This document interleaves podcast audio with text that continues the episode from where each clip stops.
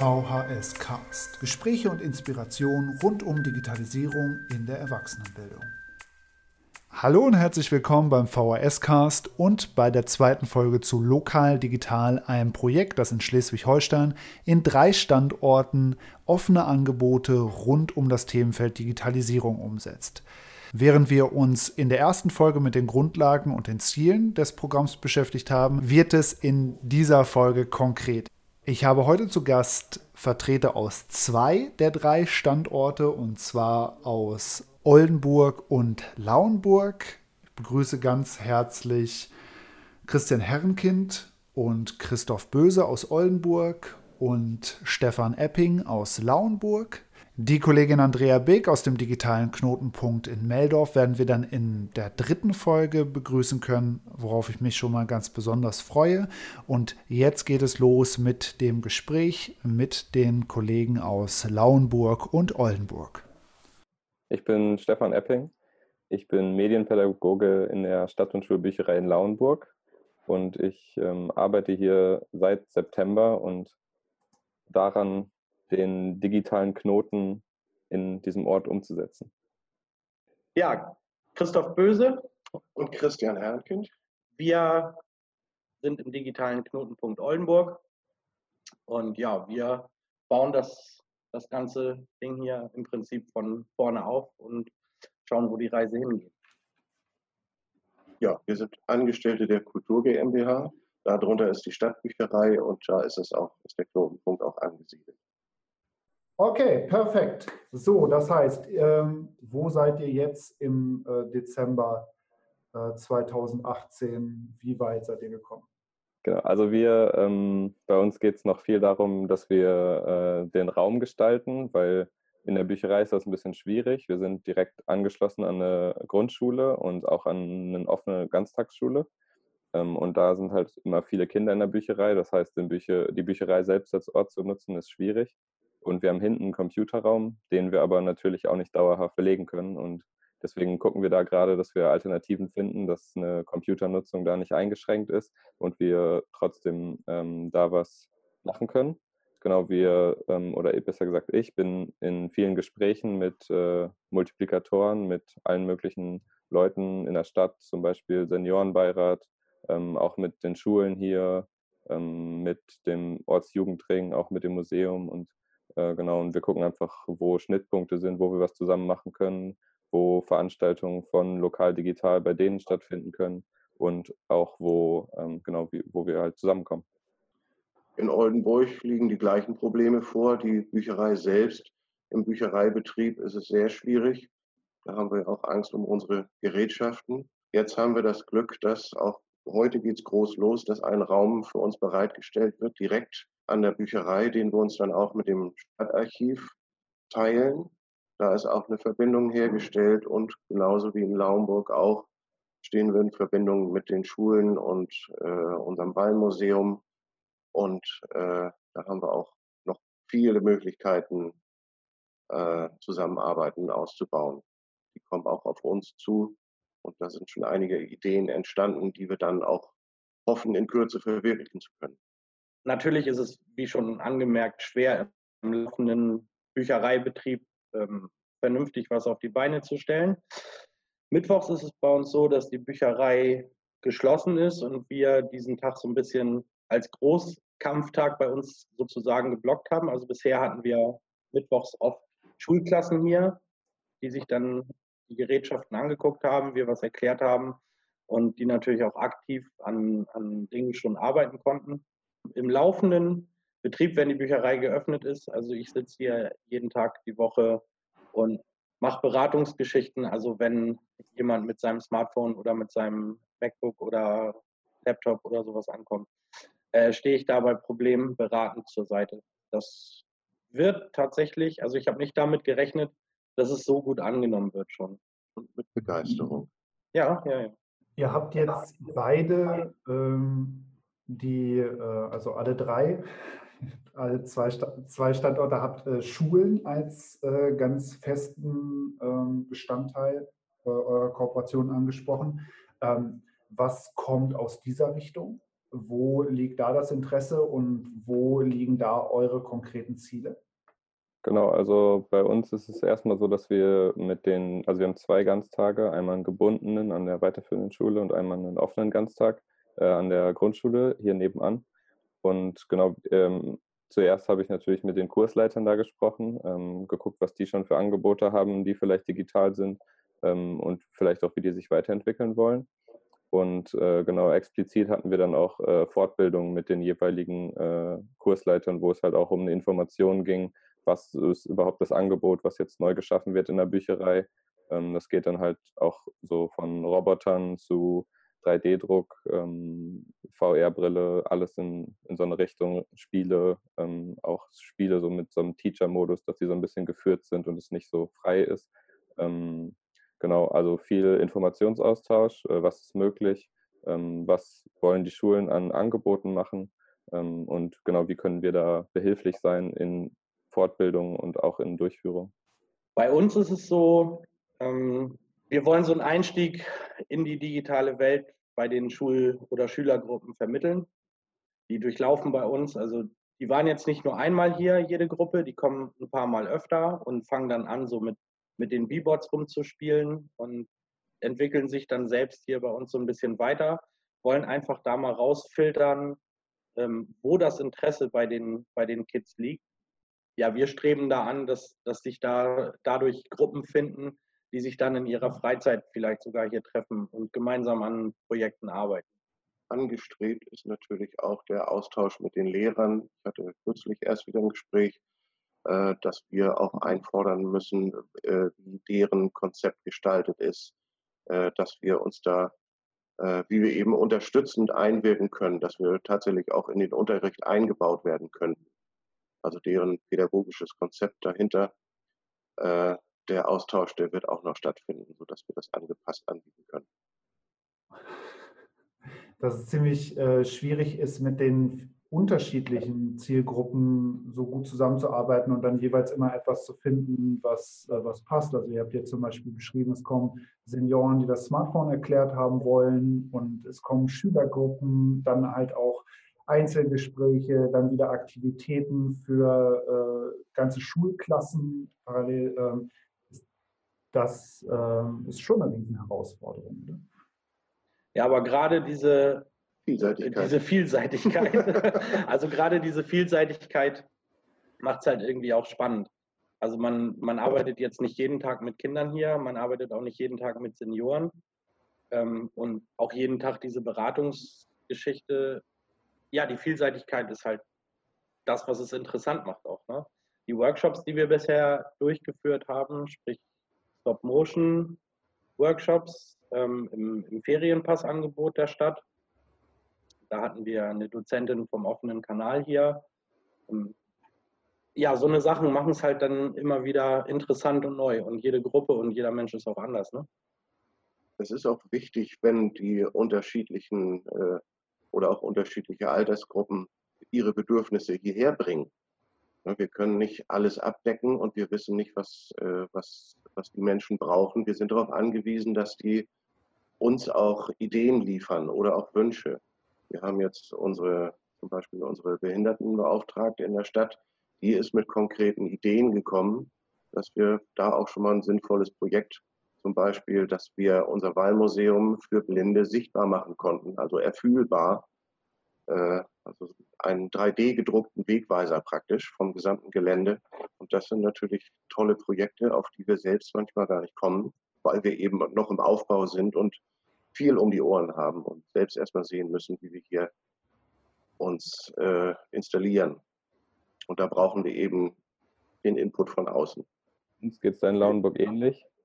Also ist, äh, genau, man muss halt wirklich ähm, schon viel Kreativität, sage ich mal, in den Tag legen, wenn man jetzt nicht gerade die Kooperationspartner hat, ähm, die halt wirklich schon mit konkreten Ideen auf einen zukommen, weil viele auch noch wirklich nicht wirklich wissen, was sie darunter verstehen sollen, wenn man jetzt zum digitalen Knoten oder zum digitalen Knotenpunkt wird oder wenn die Bücherei sich verändert und digitaler wird, dann ist erstmal so ein Fragezeichen so im, im Gesicht und so.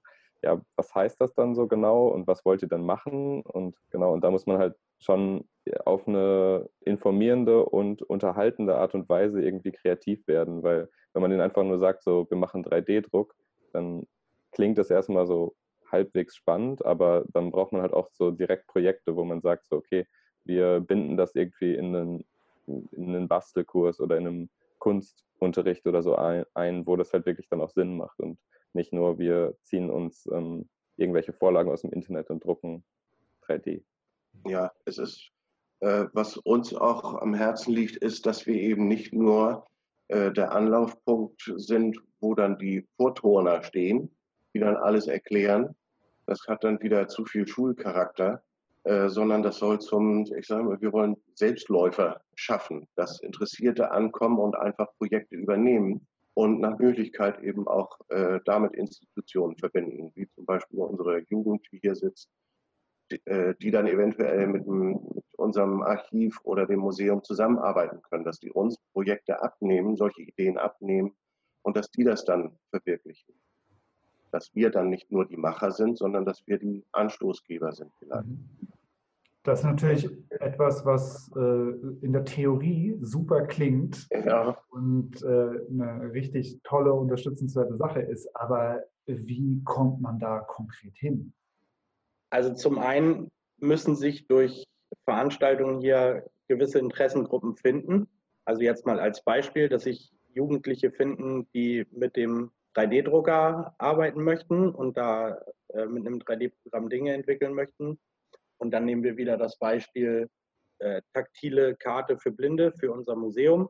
Also dass sich diese Gruppen hier finden, man die ein bisschen anleitet und die selbst dann entwickeln und gucken, was geht, was kann man machen, was können wir vielleicht verwirklichen. Und dadurch, dass wir an die Kultur GmbH und die Volkshochschule hier angeschlossen sind, haben wir natürlich sehr kurze Wege überall hin, sowohl ähm, zur Stadt an sich als auch zum Museum. Tatsächlich ist es so, dass, dass sich hier Gruppen finden werden oder dass wir gerade dabei sind, dass ich glaube, dass sich da Gruppen entwickeln können aus, aus solchen Geschichten. Ja, das ist unser, äh, dass wir tatsächlich in Richtung äh, echtem Makerspace uns bewegen können. Wir hatten dadurch, dass wir die Räumlichkeiten äh, noch nicht so hatten, konnten wir immer nur gezielte Präsentationen vorstellen, dass wir Gruppen eingeladen haben. Und äh, das ändert sich ja jetzt. Und da kam zum Beispiel ein Junge auf uns zu und sagte, ich weiß zwar nicht genau, was ihr hier macht, aber das interessiert mich, kann ich da mitmachen? Und das können wir jetzt eben gestalten, wenn wir einen, einen abgeschlossenen Raum haben, wo wir alles aufgebaut und äh, vorhalten können und wo die sich dann auch frei bewegen können. Und das sind eben die Gruppen, die dann so entstehen können. Der hat eben, der hat jetzt auch noch einen Freund äh, dazu begeistern können und das, das wird starten. Ich weiß es auch nicht. Wie war die Anfangsfrage nochmal?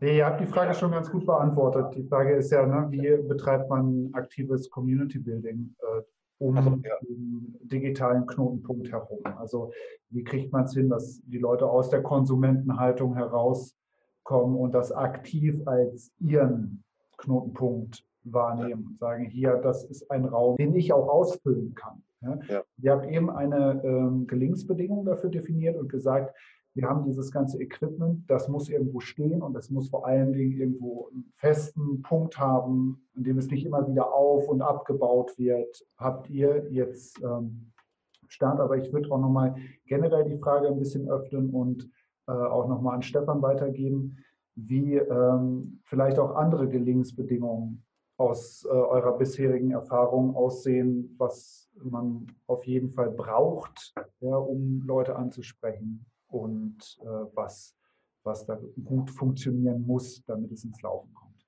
Also bei uns würde ich auf jeden Fall sagen, dass, ähm, dass die Öffentlichkeit davon irgendwie so Wind bekommen muss. Weil wir sind halt also als digitaler Knoten sind wir hier so ein bisschen still eingezogen, beziehungsweise ich. Ähm, und auch wenn das zwei, dreimal sogar in der Zeitung stand inzwischen, ähm, bei uns hat sich halt noch nicht eingestellt, dass Leute wirklich hier hinkommen und so direkt nach was fragen. Also das hatte ich jetzt vielleicht so fünf, sechs Mal, sieben Mal vielleicht, aber von der, also von der Quote her ist es ja eher wenig. Und genau, also es muss sich halt in der Bevölkerung irgendwie das Verständnis einstellen, dass Bücherei nicht nur noch für Bücher da ist, sondern äh, inzwischen auch digitaler Dienstleister ist in alle möglichen Richtungen zum Ausprobieren, ähm, zum Beraten, äh, zum ja, First-Level-Support nennt man das ja so schön, also erste Anlaufstelle, wenn man irgendwie Fragen zu seinem Laptop, zu seinem Tablet genau zu seinem E-Reader, zu was auch immer hat. Und genau, da muss ich so ein bisschen einstellen bei der Bevölkerung. Und da ist halt die Frage, wie man, wie man jetzt speziell an die rangeht. Ob jetzt es reicht quasi, dass es in der Zeitung steht oder muss man vielleicht Plakate aufhängen an, ähm, an viel frequentierten Orten, an irgendwie am Supermarkt oder muss man, ähm, was wir auch als Vorschlag einmal hatten, ist, dass wir direkt mal uns an einen Supermarkt stellen und da einmal sagen, dass wir uns ändern und irgendwie mal ein paar Roboter mitnehmen und ein bisschen da was vorstellen mit so einem kleinen Stand. Und genau, das ist auf jeden Fall, würde ich sagen, eine Gelingensbedingung, dass, dass sich das so ähm, für alle in der Gemeinde oder in, in der Stadt, dass äh, ein Verständnis ähm, entsteht. Also für uns in Oldenburg, ich denke, dass wir da gar keine Probleme haben, den Knotenpunkt auszufüllen. Wir hatten neben der offiziellen Eröffnungsfeier äh, noch keine wirkliche öffentliche Präsentation, sage ich mal, dass wir es äh, unsere Bürger eingeladen haben. Es haben viele noch nicht gesehen und wir sind trotzdem erstaunt, welche Begeisterung uns dagegen kommt. Wir haben einen, äh, einen Ingenieur, der äh, schon seit Ewigkeiten im 3D-Druck zugange ist und gesagt, ich möchte hier gerne mitmachen den haben wir schon mal im Team. Und äh, auch eben die Kids, die dann fragen, äh, dürfen wir hier mitmachen, was können wir machen? Und wir werden zum nächsten Jahr auf jeden Fall äh, die Institutionen äh, direkt anlaufen, die wir mit ins Boot ziehen wollen, um da Verbindungen herzustellen. Und ich denke, dass da viel zu tun ist. Und die Leute, die jetzt so nebenbei, neben dem Büchereibetrieb, wir haben unsere Flyer hier ausliegen, äh, und wir empfehlen das auch. Ja, komm vorbei, wenn du Fragen hast. Die sind ganz begeistert. Die können das noch gar nicht fassen, dass sie dafür auch nichts bezahlen müssen, sondern die dürfen einfach wieder gehen, fühlen sich genötigt, mit Schokolade wiederzukommen, weil die wirklich begeistert sind davon. Und äh, also ich bin noch bei der VHS, gebe ich noch Kurse und sage da auch immer Bescheid. Und wenn ihr dennoch Fragen habt, wir haben unseren digitalen Knotenpunkt. Die sagen dann auch immer noch, ach, das wusste ich ja gar nicht. Aber es spricht sich rum und es wird sich fast von alleine steigern, denke ich mal. Ja. Aber wie gesagt, eine Offensive haben wir noch geplant fürs nächste Jahr, dass wir auch speziell mit den Schulen, äh, mit der Berufsschule hier auch, dass wir da uns austauschen, was, wie wir da dienlich sein können. Tatsächlich haben wir aber im Prinzip genau das, was äh, Stefan gerade gesagt hat. Wir standen nun nicht vor einem Supermarkt, bei uns war eine Großveranstaltung in der Stadt, das Oldenburger Kulturshopping.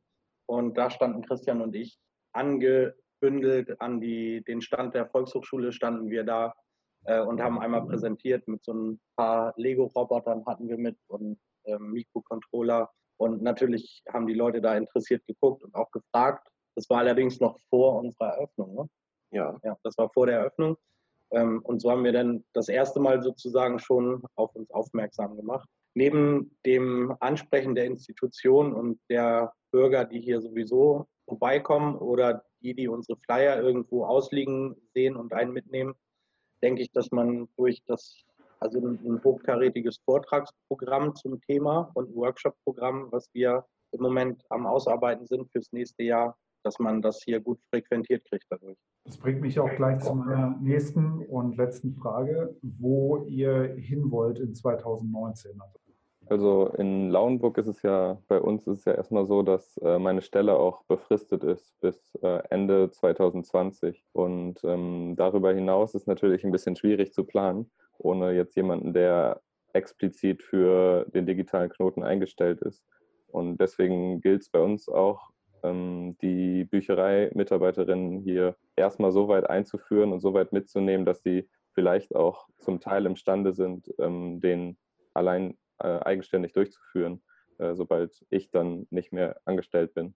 Ähm, ja, des Weiteren auf jeden Fall, wir wollen genau halt dieser Ort werden und auch wir wollen vor allem das, was ich eben angesprochen habe, dass die Leute wissen, dass wenn es, sage ich mal, Probleme oder irgendwelche Fragen oder wenn es den Wunsch gibt, Dinge auszuprobieren, dass die Bücherei erstmal der erste Ort ist. Und ähm, ich benutze da immer gern das Beispiel von, von einem Bestseller-Roman. wenn man den nicht unbedingt kaufen will, sondern wenn man den aus, äh, also mal reinlesen will, dann ist auch der erste Anlaufpunkt eine Bücherei und man guckt erstmal in seine Bücherei, ob die den vielleicht nicht da stehen haben. Und genau so soll es halt auch am besten mit Technik und Fragen und Technologie und alles Mögliche sein, dass genau dieses Bewusstsein geschaffen wird in Lauenburg. Unser konkret oder unsere konkreten Pläne ähm, fürs nächste Jahr ist, äh, wie schon erwähnt, ein, hochkarätiges Vortragsprogramm anbieten zu können. Sprich, also dass wir eine regelmäßige Abendveranstaltungsreihe machen. Jetzt so als Beispiel jeden zweiten Donnerstag im Monat haben wir einen Vortrag zum Thema Digitalisierung und allem, was da dranhängt. Also jetzt nicht nur, oder dass wir es, dass wir es auch mal kritisch beleuchten, also dass wir uns Leute einladen, die, die durchaus mal kritisch, kritische Vorträge halten, dass wir ein Workshop-Programm aufbauen, hoffentlich mit regelmäßigen Workshops, gerne dann auch so Wochenend-Workshops, Samstag, Sonntag. Ähm, was haben wir denn noch? äh, genau, die Kooperation mit, ähm, mit den Institutionen vor Ort noch enger zu schnüren, sprich mit den Schulen und mit den weiterbildenden Schulen und auch natürlich mit unserer Volkshochschule. Ja, grundsätzlich das Fernziel ist, das Ding fest zu installieren und eben wirklich einen Makerspace draus zu machen, dass, dass wir nun zwei Personen das nicht einfach nur verwalten, weil alle Workshops und so, wir können nicht alles selber machen, dass das dann, wie ich schon sagte, zu Selbstläufern wird, dass sich da Gruppen bilden, äh, die dann auch wieder von unterschiedlichen Institu Institutionen angesprochen werden können, um deren Wünsche und Projekte vielleicht umzusetzen oder äh, Hilfestellung zu geben.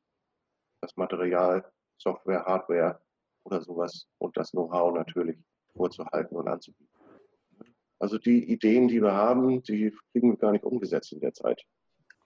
Ja, das Gefühl äh, bei, bei uns oder bei mir auch, dass einfach, also es gibt so viele Möglichkeiten, einfach was umzusetzen. Und allein, wenn man, wenn man jetzt denkt, irgendwie so in Richtung digitales Recht gibt, kann man halt, halt allein schon wahrscheinlich 15 Vortragsreihen, 15 äh, Vorträge oder 15 Seminare machen, ähm, was, wo man halt sagt, so, okay, das ist jetzt für eine oder für zwei Personen schon so viel, dass man und auch so wenig Zeit, also so viel Content und so wenig Zeit, dass man, also das zwei Jahre wirklich, also es, es muss eigentlich darüber hinausgehen und man muss auch wahrscheinlich mit viel mehr Leuten arbeiten als nur mit so wenigen.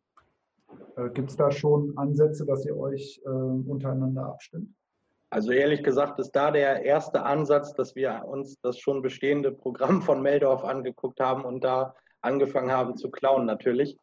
Macht natürlich total Sinn, dass wir uns da mit den drei Knotenpunkten untereinander austauschen und gucken, was passt und ähm, dass man auch ja, Speaker aus den anderen Knotenpunkten auch zu uns einlädt. Und wenn wir einen Kontakt haben für einen guten Redner oder einen guten Workshop, ähm, dass wir das natürlich auch den anderen zur Verfügung stellen. Weil natürlich hat jeder irgendwie so seine Kontakte vielleicht auch die er dann den anderen gerne zuspielt. Macht Sinn, dass wir vernetzt sind. Ne? Das ist ja der große Plan, die Vernetzung. Das war unsere zweite Folge zu Lokal Digital. Heute im Gespräch mit Christian Herrnkind, Christoph Böse und Stefan Epping super spannend zu sehen, was in den einzelnen Standorten schon passiert ist und wo es hingeht und wie positiv das Projekt bisher aufgenommen wurde und was da für eine Energie drin ist und was sie auch alle für Ideen haben und umsetzen möchten. In der nächsten Folge werden wir noch einmal mit Andrea Beek aus dem Standort Meldorf ins Gespräch kommen und da einen Fokus legen auf die Vortragsreihen, die bisher in Meldorf angeboten wurden. Ich sage herzlichen Dank fürs Zuhören, hoffe, Sie haben ein bisschen was mitnehmen können für sich. Empfehle natürlich immer noch den Besuch, wenn Sie es noch nicht gemacht haben, in Lauenburg, Oldenburg und in Meldorf, um sich das Ganze einmal direkt live vor Ort anzugucken und wünsche Ihnen eine gute Zeit. Bis dahin,